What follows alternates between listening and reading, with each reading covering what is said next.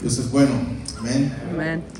Todo el tiempo el Señor es, es bueno, su misericordia es para siempre y Él es, Él es fiel para con nosotros.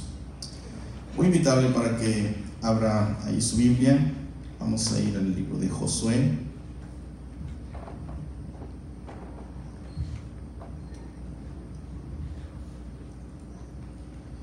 Capítulo 23, versos 1 al 3.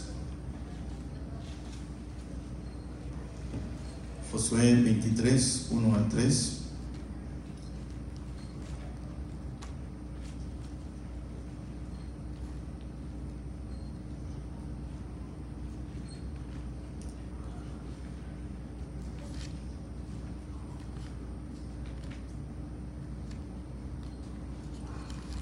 ¿Lo tiene? Libro de Josué, capítulo 23, versos 1 al verso 3. Yo quiero hablar de, de tres consejos que le da Josué al pueblo. Gael ahí mismo lo dice, en el versículo 3, yo ya soy viejo y avanzado en años. Está hablando Josué y, diciendo, pero antes de, de todo, es- yo quiero darles tres recomendaciones, tres exhortaciones. La primera exhortación que hace ahí Josué es obedezcan totalmente a la palabra de Dios. La segunda exhortación que hace Josué al pueblo, a, a la gente que estaba entrando a la tierra prometida, la segunda exhortación, no hagan paz con el enemigo. Y la tercera exhortación, la fidelidad de Dios obra en ambas direcciones. La fidelidad de Dios es de, de allá hacia acá, o sea, de Dios hacia nosotros, pero también Dios espera que sea de nosotros hacia Él. O sea, la fidelidad obra en, en- en ambas direcciones, de aquí hacia Dios, de Dios hacia acá y de aquí y de nosotros hacia Dios. Es lo que estaba diciéndole Josué, esas tres recomendaciones. Es que Josué 23, del 1 al 3 dice, aconteció muchos días después que Jehová diera reposo a Israel de todos sus enemigos alrededor, que Josué, siendo ya viejo y avanzado en años, llamó a todo Israel, a sus ancianos, sus príncipes, sus jueces, sus oficiales, y les dijo, yo ya soy viejo y avanzado en años, y vosotros habéis visto todo lo que Jehová vuestro Dios ha hecho con todas estas naciones por vuestra causa, porque Jehová vuestro Dios es quien ha peleado por vosotros. Ocupe su lugar.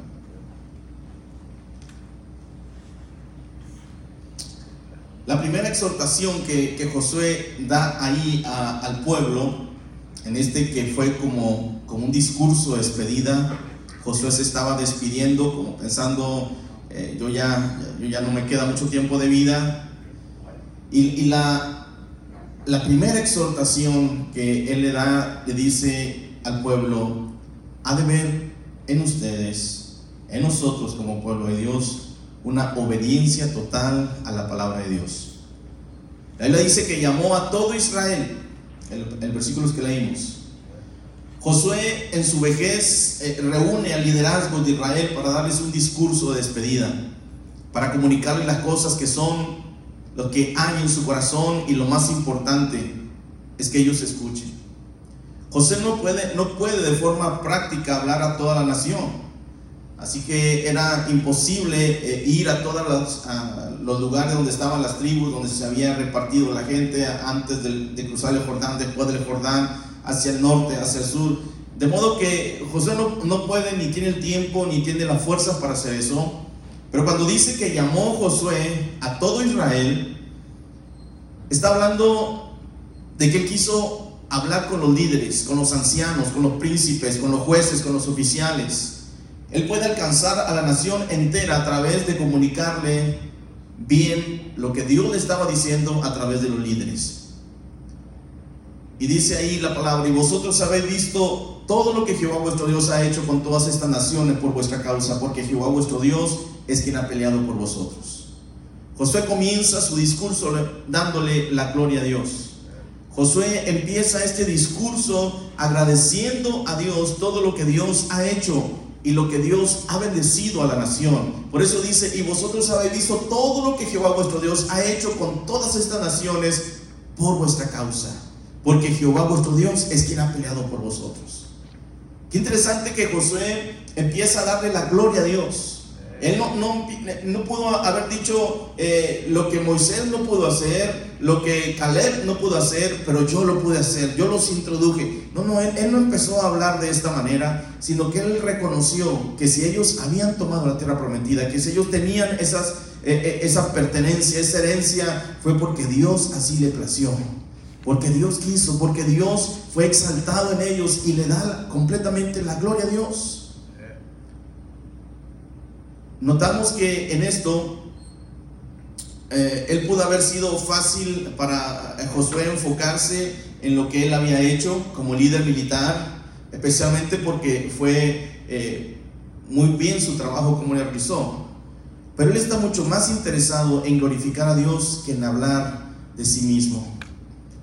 Qué, qué ejemplo para, para muchos líderes y para mucha eh, gente hoy cuando a veces si Dios usa a cierta persona en determinada área, en determinado eh, aspecto, y como la gente inmediatamente se empieza a alabar a sí mismo, a darse la gloria a sí mismo, como si, como si esa persona pudiese sanar o, o la gente se convirtiera por ellos si lo que pasa es porque el Señor así le place usar a esa persona, sanar a personas a través de, un líder, a través de un predicador, a través de, de, cualquier persona, cualquiera de nosotros. Y eso es lo que lo hace el Señor, pero muchas veces el hombre se da la gloria a sí mismo. Josué no era ese tipo de personas, no era como muchos que vemos hoy, ¿no? Y eh, le aseguro que, que, Dios le va a hacer su milagro, solamente envíeme eh, mil dólares, o Dios le va a hacer lo que sea solamente y, hacen tantas cosas con que, de modo que muchas veces la gente se, decepciona de, escuchar a veces tanta, tantas tonterías y tantas, tantas cosas de líderes que, dicen un disparates completamente, asegurando milagros, asegurando eh, que Dios va a hacer X o, o, tal cosa, como si ellos fueran precisamente los que iban a hacer el milagro, los que van a hacer las cosas, pero Dios es el que lo hace, no, son las personas. Sin embargo, aquí Josué no se dio la gloria a él. Eh, eh, él no dijo, fue por mí que, que logramos eh, conquistar Jericó, fue por mi estrategia, fue porque yo lo hice y todas las demás ciudades, porque tengo una estrategia que nadie tiene. Absolutamente, él simplemente reconoce y le da la gloria a Dios. Que en todo lo que hagamos podamos tener la misma actitud de Josué, darle la gloria a Dios darle la gloria a Dios. La gloria nunca es para nosotros, la gloria es para el Señor. La gloria es para el Señor. Todo lo que hacemos, sea poquito, sea mucho, denle la gloria a Dios.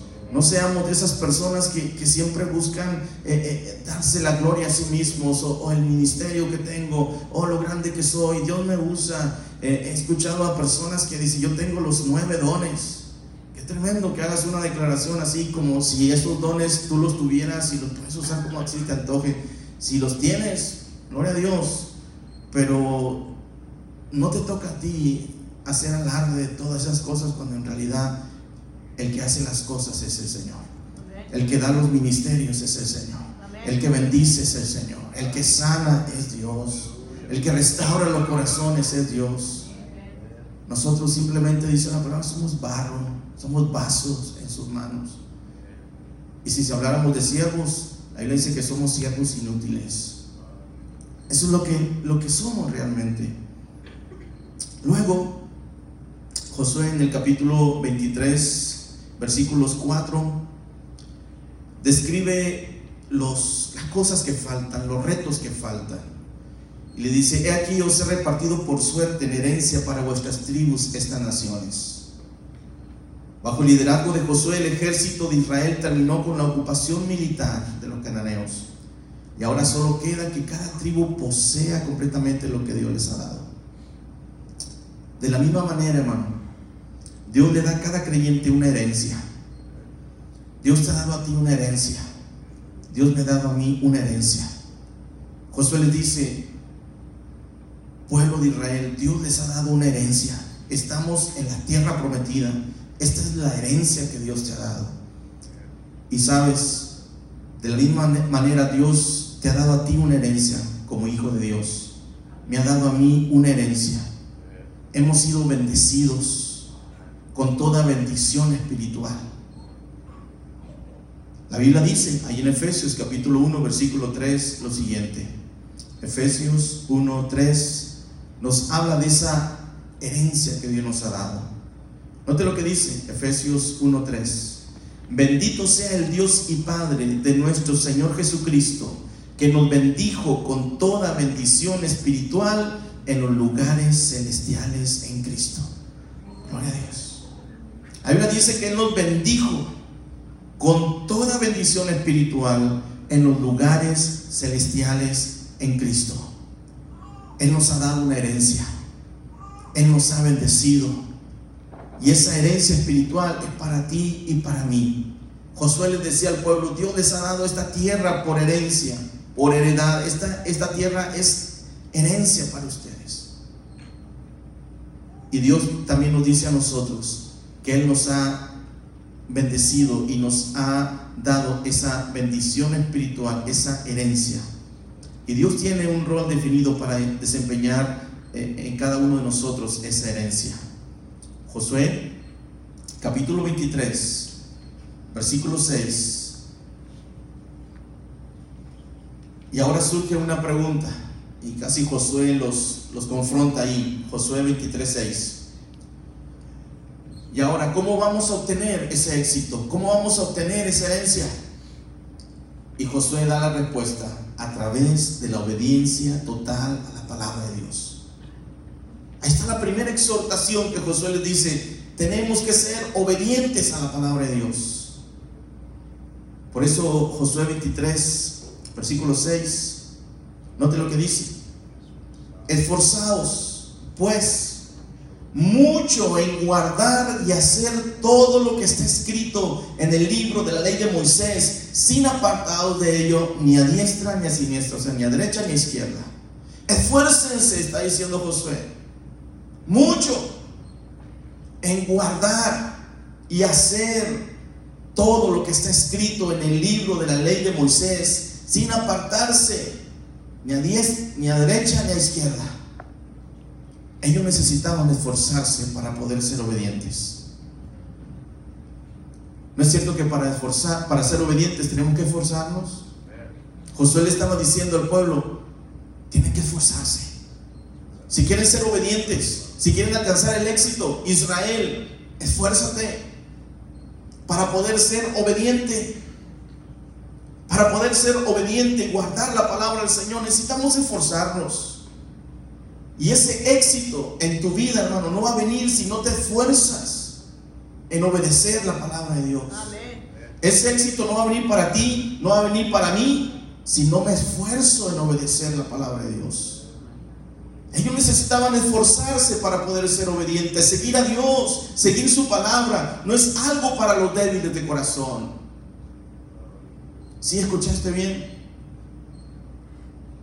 El seguir a Dios el obedecer su palabra no es para los débiles, para los débiles de corazón. No es para aquellos que dicen, hoy quiero servir a Dios y mañana, pues quién sabe. Hoy amo a Dios con todo mi corazón y el mes que entra, no, pues no, ya no quiero servir a Dios. Esos son los débiles de corazón. Pero sabes que para amar a Dios, para obedecer su palabra, Dios nos dice que nos esforcemos. Porque seguir a Dios, obedecer la palabra, no es para los débiles de corazón. Es para aquellos apasionados por Dios. Es para aquellos que obedecen con todo su corazón la palabra de Dios. Ellos deben hacer todo lo que está escrito en el libro de la ley de Moisés. Por eso la primera exhortación de Josué es obedezcan la palabra de Dios. Obedezcan completamente esta palabra. Porque esto es lo que va a traer éxito a tu vida. Israel, eso es lo que va a traer bendición a tu vida, obediencia a la palabra de Dios. Y toma en cuenta que esto no es para cobardes, esto no es para débiles de corazón. Tenemos que hacer lo que está escrito en el libro de la ley de Dios. Tenemos que enfocarnos en los aspectos de obediencia que nos gustan y como que los que no nos gustan, como que los hacemos un poquito por un lado. No. Tenemos que tomarlos todos, los que nos guste, los que no nos guste, los que nos confrontan con nuestro pecado, como los que no nos confrontan, como los que son suavecitos, como los que son más, más duros de guardar. No debemos apartarnos de la palabra ni a derecha ni a izquierda, porque a Satanás no le importa a cuál extremo nos lleva ya sea legalismo o libertinaje. A él le gustan los dos lados. Por lo tanto, nosotros no debemos de apartarnos ni al legalismo ni al libertinaje, sino que tenemos que estar, eh, eh, eh, apartarnos no de la palabra, sino que estar centraditos en la palabra. Por eso dice, no, no te apartes ni a derecha ni a izquierda. Podemos a veces irnos por un lado, a un extremo, nos hacemos muy eh, con mucho legalismo, nos vamos al otro lado y somos con mucho libertinaje. Y ambos lados, eh, lo dice aquí el comentarista, a Satanás le gusta, pero nosotros no vamos a hacer ni por un lado ni por el otro, vamos más bien a centrarnos en la palabra del Señor, en obediencia total a la palabra de Dios. Esa primera exhortación de Josué para el pueblo es obediencia total a la palabra de Dios. La segunda exhortación que Josué le da al pueblo se encuentra ahí en el capítulo 23, versículo 7 y versículo 8. Josué 23, 7 y 8.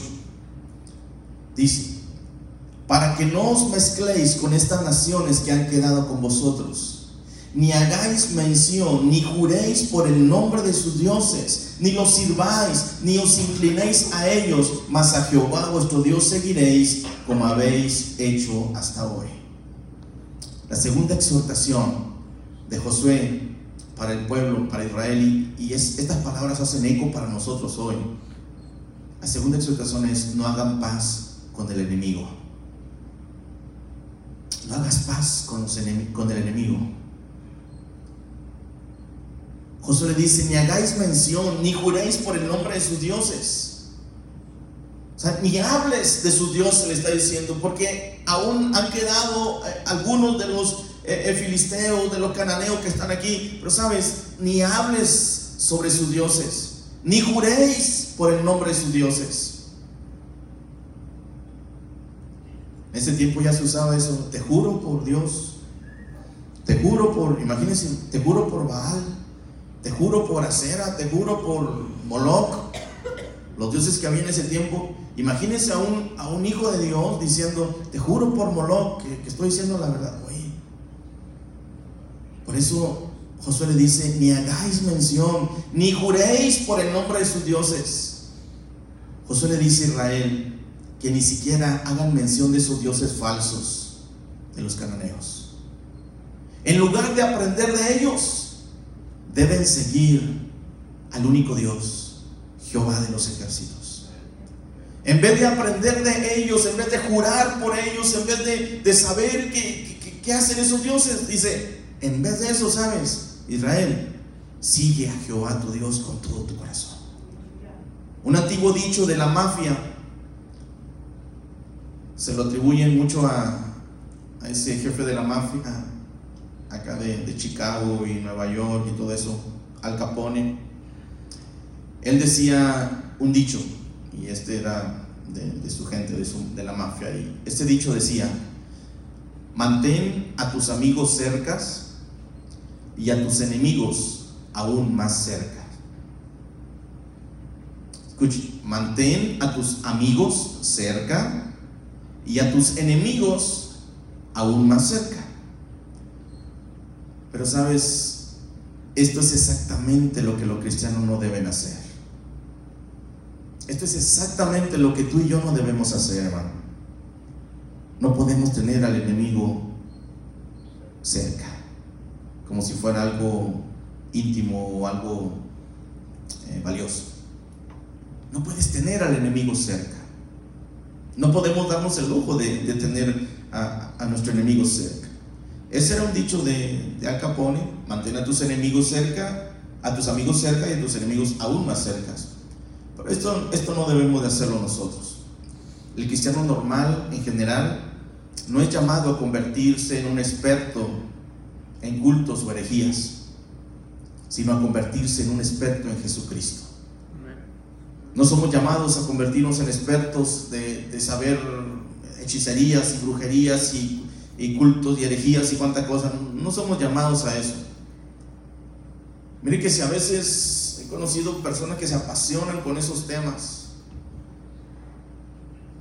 y se apasionan con, los temas de ocultismo y si alguien salió de ahí, no, y escribe su libro, leen su libro de todo lo que, lo que hace, hermano. Y a veces nosotros no hemos sido llamados a eso. No hemos sido llamados a, ser expertos en, en cultos y en herejías o en el reino de las tinieblas. Nosotros hemos sido llamados a convertirnos en expertos en Jesucristo, en expertos en escuchar la voz de Dios, en expertos en conocer la voz del Espíritu Santo, pero no la voz del enemigo, no los cultos y las herejías eh, eh, satánicas. No, no, no, nosotros hemos sido llamados a seguir a Jesucristo con todo nuestro corazón. Hemos sido llamados a seguir a nuestro Dios con todo lo que Él es. Continúa diciendo ahí Josué capítulo 23, versos 9 pues ha arrojado Jehová delante de vosotros grandes y fuertes naciones. Mientras Israel habitó en el Señor, ellos vieron a Dios hacer grandes cosas a través de ellos. Mientras ellos siguieron habitando, ellos continuaron viendo grandes cosas, tales como Dios peleando por ellos. Y Josué les dice, Dios ha arrojado delante de ustedes grandes y fuertes naciones. Ellos lo vieron. Pero cuando Israel permanecía bajo el temor de Dios, cuando Israel eh, permanecía amando la palabra y obedeciendo al Señor, las naciones eran derrotadas, los enemigos eran derrotados. Y, y Josué les dice, Dios ha arrojado delante de vosotros grandes y fuertes naciones. Pero ustedes habitaban en la presencia de Dios. Y le dice, y esto lo hizo Dios para que améis a Jehová vuestro Dios. Esto es lo que ellos deben eh, tener cuidado de hacer. Ellos deben, como dice la palabra de Dios allí en Judas, capítulo 1, versículo 21, lo siguiente, conservaos en el amor de Dios, esperando la misericordia de nuestro Señor Jesucristo para vida eterna. Conservaos en el amor de Dios, esperando la misericordia de nuestro Señor Jesucristo para vida eterna que podamos conservarnos en, el, amor del Señor, que podamos esperar en la misericordia de nuestro Señor. Cuando Israel hacía esto, las batallas eran ganadas, la victoria estaba segura, el poder de Dios se manifestaba. Pero cuando ellos se apartaban de la ley de Dios, cuando ellos se apartaban del Señor, cuando ellos le daban la espalda al Señor, las cosas no salían bien. Y ahora le dice, Dios ha hecho esto porque ustedes estuvieron con Él y para que amen a Jehová vuestro Dios. Amar a Dios continuamente requiere diligencia. Hay muchas cosas, tanto dentro como fuera de nosotros, que nos pueden apartar de ese amor. Pero para amar a Dios requiere que seamos diligentes, que seamos diariamente, estemos ahí, ahí, ahí, diariamente, amar a Dios con todo nuestro corazón. Este llamado al amor es apelando a la voluntad. Esto es, primero decidimos amar a Dios, aun si lo sentimos, si los sentimientos o el, sentir no viene antes. Este llamado implica que tenemos que hacerlo con nuestra propia voluntad. Primero si decidimos amar a Dios y aún si los sentimientos no vienen antes o si no hay sentimientos, eso no importa. La voluntad es lo más importante. Usted decide, usted decide amar a Dios. A veces no vamos a sentir amar a Dios, a veces no vamos a sentir obedecerle, a veces no vamos a sentir hacer lo que es correcto, pero no podemos manejarnos por los sentimientos o por las emociones. Tenemos que manejarnos por nuestra voluntad.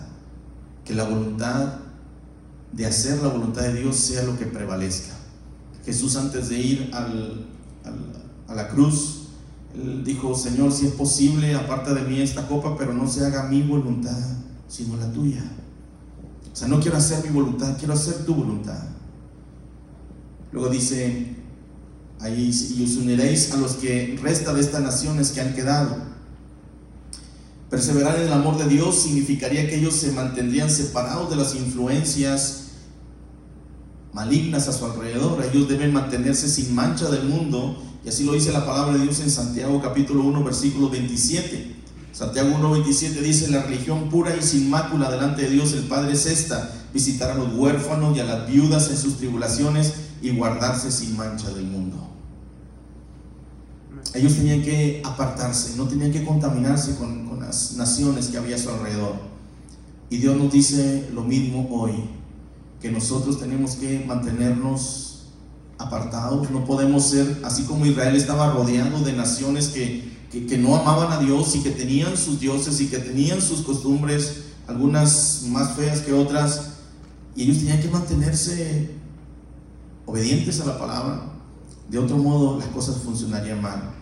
Por eso Santiago 1.27 dice, la religión pura y sin mácula delante de Dios, el Padre es esta, visitar a los huérfanos y a las viudas en sus tribulaciones y guardarse sin mancha del mundo.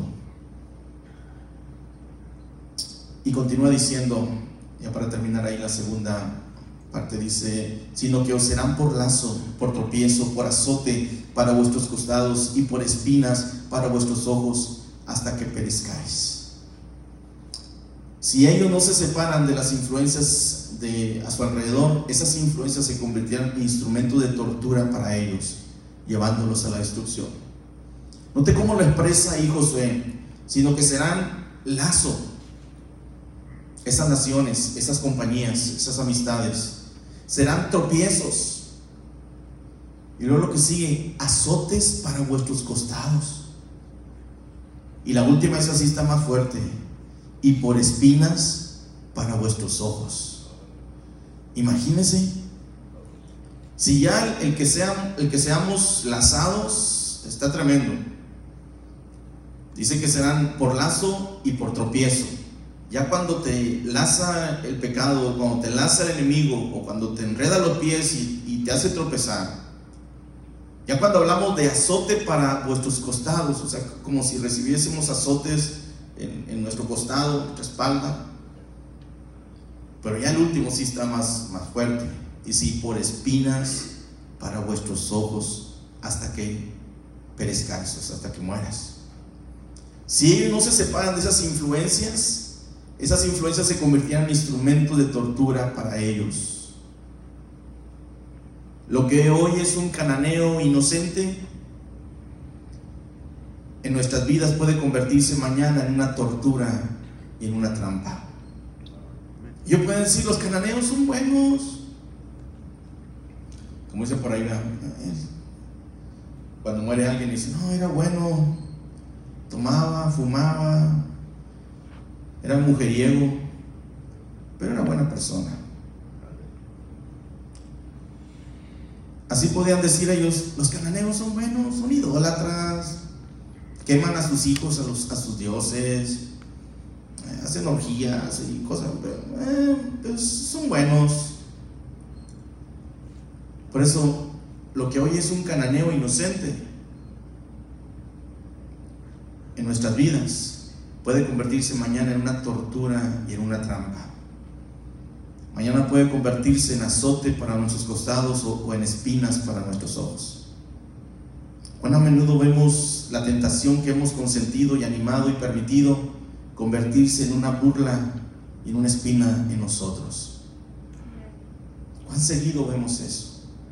Cuando sabemos que tenemos una tentación y la hemos consentido, no hemos dicho nada al respecto. Cuando sabemos que tenemos una tentación o hay, o un área en nuestras vidas que, que es muy de, que somos débiles o que no hemos podido conquistar. Y al igual que, que Israel decimos, son buenos los cananeos, no son tan malos. Este, estoy batallando con esta situación, pero eh, no, no es tan malo ser tentado en este aspecto. Pero déjame, déjame decirte que cuando vemos la tentación y la consentimos, la animamos, lo permitimos, luego esto se va a convertir en una burla y en una espina en nuestras vidas. Se va a convertir en esa, esa eh, azote para nuestros costados y en esas espinas para nuestros ojos. Cuando esas áreas en nuestras vidas no las entregamos al Señor y, sabemos que somos tentados, pero consentimos que estén ahí, animamos para que estén ahí, permitimos que estén ahí, esto se va a convertir luego en ese azote para nuestros costados y espinas para nuestros ojos. Esas influencias eh, nunca se anuncian como instrumento de tortura, se presentan como cosas bonitas, pero debemos ver más allá de esto y tener cuidado de no aceptarlas. La tercera y última exhortación de Josué le dice, la fidelidad de Dios obra en ambas direcciones. Josué capítulo 23, versículos 14. Dice, reconoced pues con todo vuestro corazón y con toda vuestra alma que no ha faltado una palabra. Josué necesita que cada hombre se pruebe profundamente y vea si hay alguna vez en sus vidas en la que puedan acusar con certeza a Dios de infidelidad. Aquí Josué confronta a los líderes y luego ellos irían a hablar con el resto del pueblo y, les dice, reconocen, reconozcan con todo vuestro corazón y con toda vuestra alma que no ha faltado una palabra. Josué le dice, yo quiero que se prueben profundamente, prueben profundamente en sus corazones si en alguna ocasión en sus vidas pueden acusar a Dios de que Él ha sido infiel a sus promesas y a sus palabras. Reconozcan, le dice Josué, examinen sus corazones, examinen los hechos, examinen todo lo que Dios ha hecho y díganme cuándo Dios ha sido infiel con ustedes, cuándo Dios les falló, cuándo Dios les faltó. Seguramente los más los más vivos, los más así, empezaron a pensar como yéndose tiempo atrás, a ver cuándo el Señor sí eh, nos falló, cuando el Señor fue infiel. Y quizás se tuvieron que irse mucho, mucho, muy, muy atrás y nunca encontraron nada. los más quizás dijeron, no, la verdad nunca el Señor nos ha sido infiel. Quizá otros ni siquiera se pusieron a, a irse tiempo atrás Josué dice, todo os ha acontecido y no ha faltado ninguna de ellas. Todo lo que Dios ha hecho ha acontecido y no ha faltado ninguna, ninguna promesa. Si nosotros pensamos que puede haber alguna acusación así eh, de legítima, eso muestra que sabemos poco del Dios que decimos conocer. Si pensamos que Dios ha sido infiel, realmente eso muestra que sabemos muy poco de Dios, del Dios que decimos conocer. Ahora, Dios no está comprometido con nosotros en ser fiel cuando nosotros pecamos. Dios no está comprometido con Él ni con su palabra en, protegernos, en guardarnos cuando nosotros nos hemos apartado de Él, cuando nosotros nos hemos apartado eh, de sus mandamientos. Y que hay personas que no sirven a Dios hay personas que no ni sirven a Dios, ni lo quieren servir, ni lo conocen, ni lo aman, ni nada, y viven su vida de una forma desenfrenada. Pero cuando les llega a pasar algo, cuando llegan a tener un accidente, cuando llegan a enfermarse, cuando llegan a tener una situación que, confronta su, vida y, o pueden estar muy cerca de la muerte, ¿saben qué es lo primero que, que dicen? ¿Y dónde está Dios? ¿Por qué no me ayudó?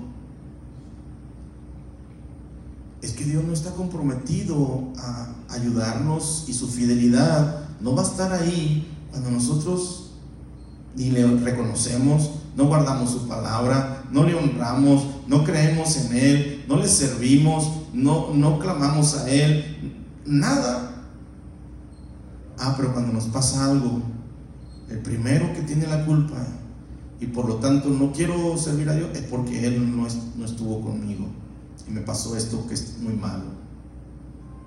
Si a veces las personas que conocemos al Señor somos tentados en, cuando las cosas no salen como quisiéramos y, empezamos a decir, ¿por qué? ¿Dónde está Dios? ¿Por qué no me ayudó? ¿Sabes? Muchas veces entonces significa que no sabemos o sabemos muy poco del Dios que decimos conocer.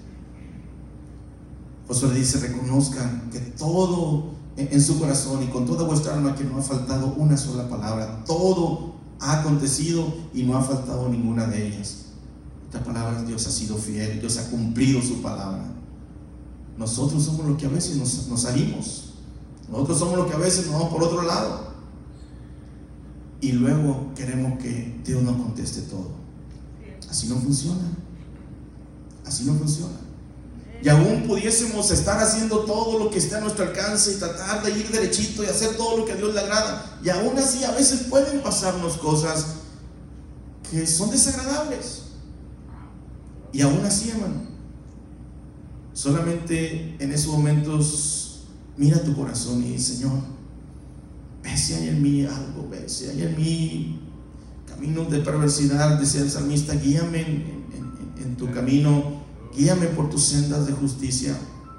Y nos toca solamente reflexionar sobre, sobre nuestra vida y, solamente decir, Señor, yo solamente sé que he hecho lo que a mí, lo que a ti te agrada, Señor. He hecho lo que tú has querido, Señor. Y si estoy pasando por esto, solamente ayúdame y dame las fuerzas. Si estoy pasando por esta enfermedad, ayúdame, Señor. Algo voy a aprender. La Biblia dice que todas las cosas eh, son para bien a los que aman al Señor. Así es que algo bueno va a salir de esto. Voy a conocerte a ti si, nunca había estado enfermo. Bueno, ahora te voy a conocer como mi sanador. Y cuando estoy en escasez, bueno, quizá nunca he tenido escasez, pero ahora, ahora lo tengo. Eh, ahora tengo esta necesidad. Bueno, ahora te voy a conocer a ti como el proveedor. Si lo vemos de esa manera, las cosas entonces son diferentes. En vez de empezar, ¿y por qué? ¿Y por qué? Y tú tienes la culpa y esto y lo otro. No, sino que digamos, Señor, tú me vas a ayudar, tú me vas a bendecir, tú me vas a, guardar y tú vas a enseñarme qué es lo que, lo que quieres que aprenda de esta situación. Y termina Josué 23, 15. Tan cierto como Dios ha sido fiel para bendecir su obediencia bajo Josué, Él será fiel para maldecir su desobediencia. Y es la realidad. Note lo que dice ahí, Josué 23, 15, y dice, dice, pero así como ha venido sobre vosotros toda palabra buena que Jehová vuestro Dios os, había dicho, también traerá Jehová sobre vosotros toda palabra mala, hasta destruiros de sobre la tierra, buena tierra que Jehová vuestro Dios os, da, os ha dado, si traspasares el pacto de Jehová vuestro Dios que Él os ha mandado, yendo y honrando a dioses ajenos e inclinados a ellos, entonces la ira de Jehová se encenderá contra vosotros y pereceréis prontamente de esta buena tierra que Él os ha dado. Así como Dios dice que te va a bendecir, así como Dios dice que, que, su fidelidad está ahí, pero también Él espera que, que nosotros tengamos de la misma manera, nos conduzcamos. Por eso hablamos que la fidelidad de Dios obra en ambas direcciones. La fidelidad de Dios es de Él hacia nosotros pero también Dios espera que la fidelidad sea de nosotros hacia Él. La fidelidad obra en ambas direcciones, de allá hacia acá, de arriba hacia abajo y también de abajo hacia arriba. De Él hacia nosotros y de nosotros hacia Él. Obra en ambas direcciones. La fidelidad de Dios es así. Que podamos tenerlo de esta manera. Así como ha venido sobre vosotros toda palabra buena que Jehová vuestro Dios os había dicho, también traerá Jehová sobre vosotros toda palabra mala. Josué meramente repite el principio de la bendición por obediencia y maldición por desobediencia, que fue una parte específica del pacto de Israel con Dios. Ahorita ya no, no tenemos ya tiempo para leerlo, pero ahí si quieren leerlo ahí en la Biblia, en su casa, Levítico 26 y Deuteronomio 28. Y allí están todas las, las bendiciones que vendrían cuando obedecían al Señor, pero también están todas las maldiciones que vendrían cuando se apartaran del Señor.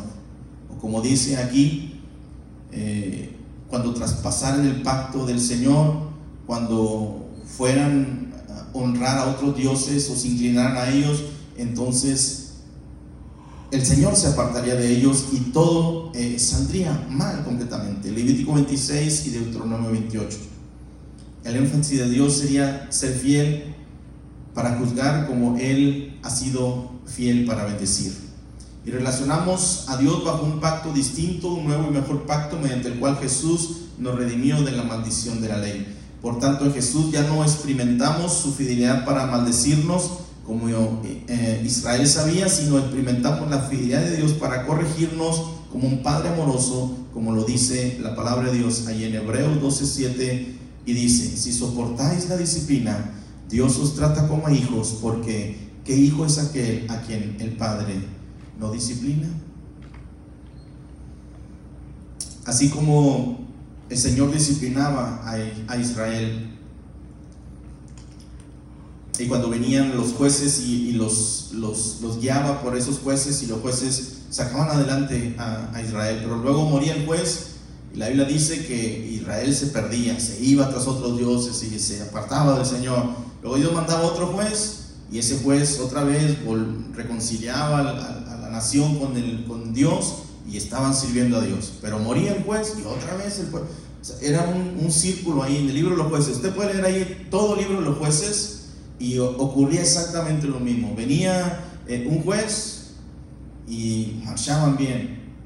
Pero nada más moría el juez y en lo que había otro, otro juez que los guiara, el pueblo se apartaba. Y así notamos todo ese círculo. El pueblo se convertía, eh, servía a Dios con fidelidad, eh, estaba bien bajo el juez, pero moría el juez, el pueblo se apartaba, el pueblo blasfemaba del Señor, y luego venía otro juez, el pueblo se convertía, servía fielmente al Señor, eh, adoraba al Señor bien, pero luego moría ese juez y otra y ese es, usted lee ahí el, libro de los jueces y, y va a ver ese principio en cada vez que ocurría. Surgía un juez, las cosas marchaban bien. Moría el juez, las cosas marchaban mal.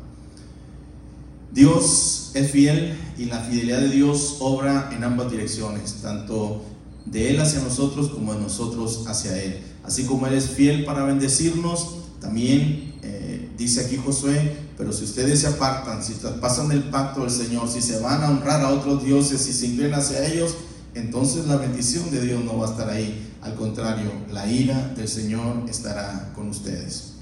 Hebreos 12:7 nos dice, si soportáis la disciplina, Dios os trata como a hijos, porque ¿qué hijo es aquel a quien el Padre no disciplina? Y usted ha visto cuando, cuando un padre no disciplina a su hijo.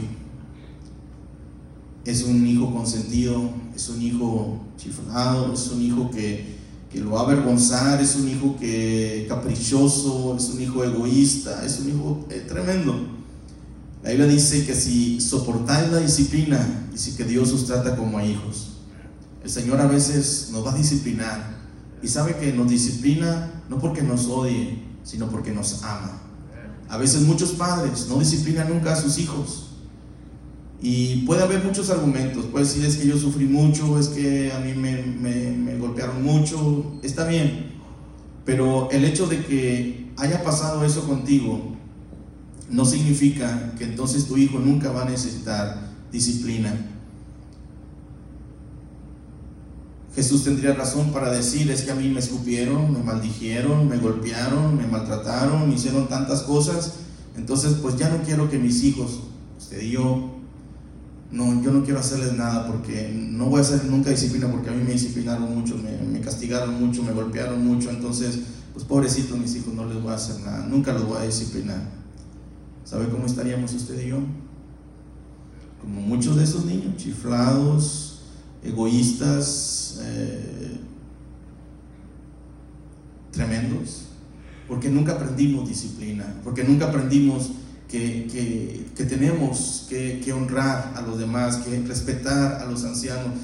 Ahorita ven muchos, muchos jovencitos, muchos niños ya no respetan a los ancianos, no respetan a, las personas mayores, porque si no se les ha inculcado eso, si no ha habido una instrucción, una disciplina de hacerlo, si, si sus padres o nuestros padres no nos enseñaron a respetar a los ancianos, a los mayores, los niños ahorita no respetan ninguna autoridad, no respetan a los maestros, no respetan a la policía, no respetan, no respetan a nadie. Y saben que siempre sus padres van a ir a defenderlos y a sacarlos de cualquier problema que se metan. Si hacemos eso es que entonces no amamos a nuestros hijos. Dios nos da el ejemplo y usted y yo no somos mejores que Dios. No podemos decir que tenemos más experiencia que Dios. Y si Dios dice que a veces nos va a disciplinar y que es por nuestro bien y que lo hace porque nos ama y que lo hace porque somos sus hijos.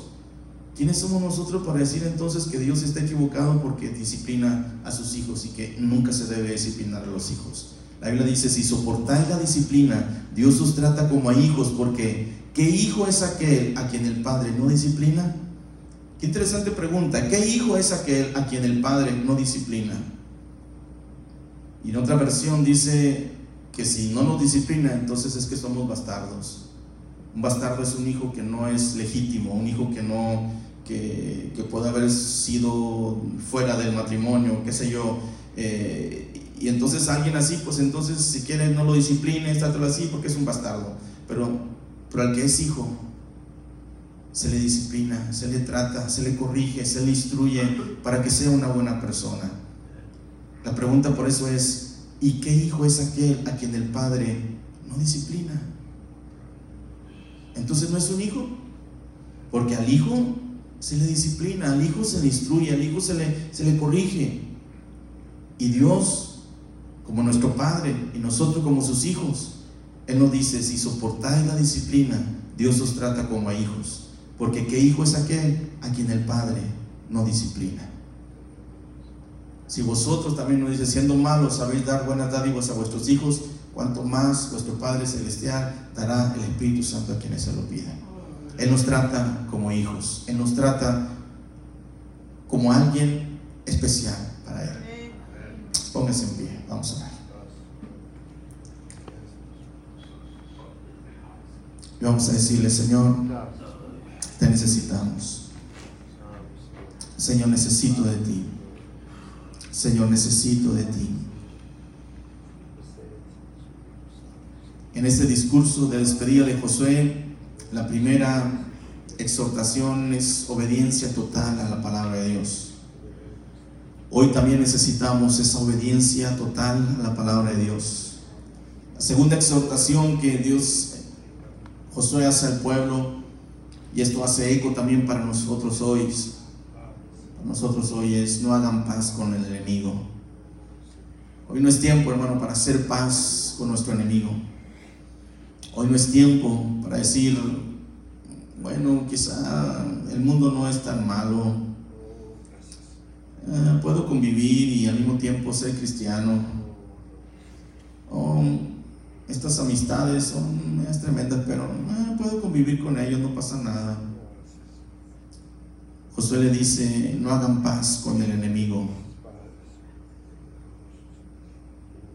de sus dioses, ni hablen sobre ellos, no les sirvan, no se inclinen ante ellos, mas no platiquen ni siquiera sobre sus dioses, ni juren por ellos. No hagan paz con, el enemigo. Ese filisteo, ese cananeo, eh, es, alguien inocente, pero al final, como Josué les, les estaba diciendo, serán como azotes para sus costados y como espinas para sus ojos. Que podamos reconocer que no necesitamos hacer alianzas con el mundo, no necesitamos hacer paz con el enemigo.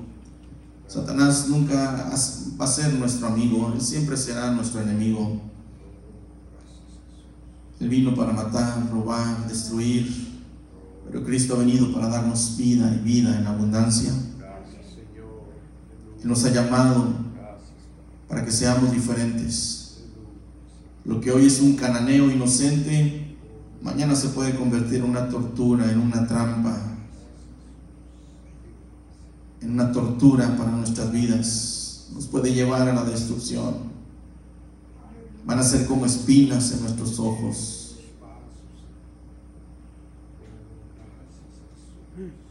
No es tiempo de tener a una tentación y, darle sentido para que siga ahí, permitir que siga ahí, porque al final eso se convertirá en una burla y una espina en nuestras vidas. Esas influencias paganas malvadas nunca se anunciarán como instrumento de tortura, se presentarán como algo bonito. Pero debemos ver más allá de esto. No podemos aceptarlas. La tercera exhortación de Josué es la fidelidad de Dios obra en ambas direcciones. Y le dice, solamente reflexionen cuántas veces Dios ha sido infiel. Ellos pudieron reflexionar, Dios nunca nos ha, nunca nos ha fallado, nunca ha sido infiel. Bueno, así también Dios espera que nuestras vidas sean siempre fieles hacia Él. Así como Él nunca nos ha fallado, así como Él nunca ha sido infiel, así también ahora nosotros nos toca ser fieles a Él. Porque la fidelidad de Dios obra en ambas direcciones. Padre, te necesitamos. Necesitamos una obediencia total a la palabra de Dios, como dijo Josué. La segunda cosa que dijo Josué, no hagan paz con el enemigo. Señor, ayúdanos no podemos tener paz con el enemigo. Y la tercera exhortación, la fidelidad de Dios obra en ambas direcciones. Dios, así como tú siempre has sido fiel, ayúdanos a ser fieles a ti, siempre, siempre. Ayúdanos a ser fieles a ti, oh Dios. Ayúdanos a ser fieles a ti, oh Dios. Siempre queremos ser fieles a ti en cada momento de nuestras vidas, en cada situación de nuestras vidas. Ayúdanos a ser fieles. Ayúdanos a ser fieles. En cada momento de nuestra vida, oh Dios, queremos ser fieles a ti. Queremos honrarte. Queremos amarte. Queremos bendecir tu nombre. Queremos agradarte, Padre. Levante sus manos ahí donde está. Y dígale, Señor, ayúdame. Ayúdame, Espíritu Santo. Ayúdame, Espíritu Santo. Ayúdame, Espíritu necesito.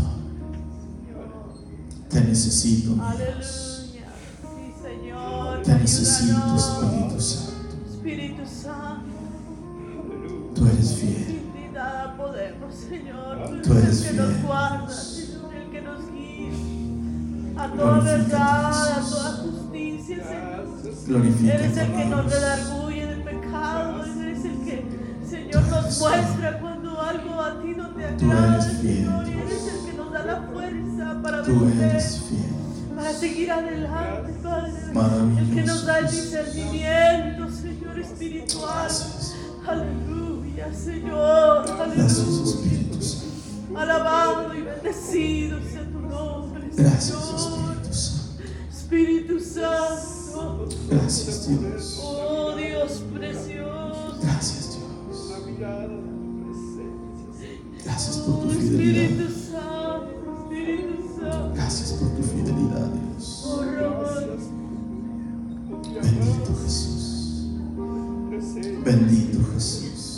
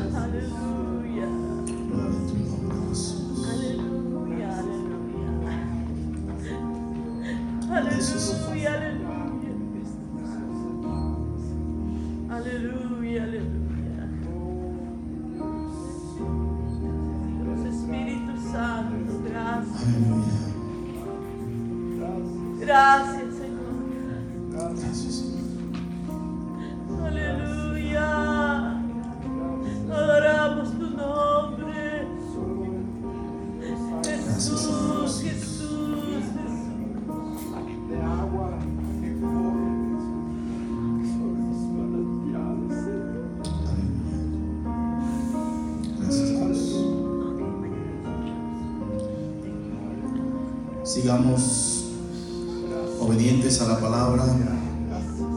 Tengamos esa obediencia total a la palabra de Dios. No hagamos paz con el enemigo. Y número tres, recordemos que la fi- fidelidad de Dios obra en ambas direcciones. Dios siempre va a ser fiel, pero también Dios espera que cada uno de nosotros seamos fieles también a Él. Que esa fidelidad sea en ambas direcciones, de Él hacia nosotros y nosotros hacia Él, y que siempre eh, podamos honrar. Esas fueron las tres exhortaciones de Josué a Israel, pero tiene aplicación para nosotros hoy también. Esos tres consejos, esas tres exhortaciones. Número uno, obediencia total a la palabra de Dios. Número dos, no hagas paz con el enemigo. Número tres, la fidelidad de Dios obra en ambas direcciones. Podamos siempre reconocer estos tres principios que nos van a ayudar para vivir en este, este mundo y que sigamos agradando al Señor. Eh, queremos recordarles, hermanos, que este sábado eh, tenemos una reunión seccional, va a ser aquí cerca, va a ser en Wichita. Ojalá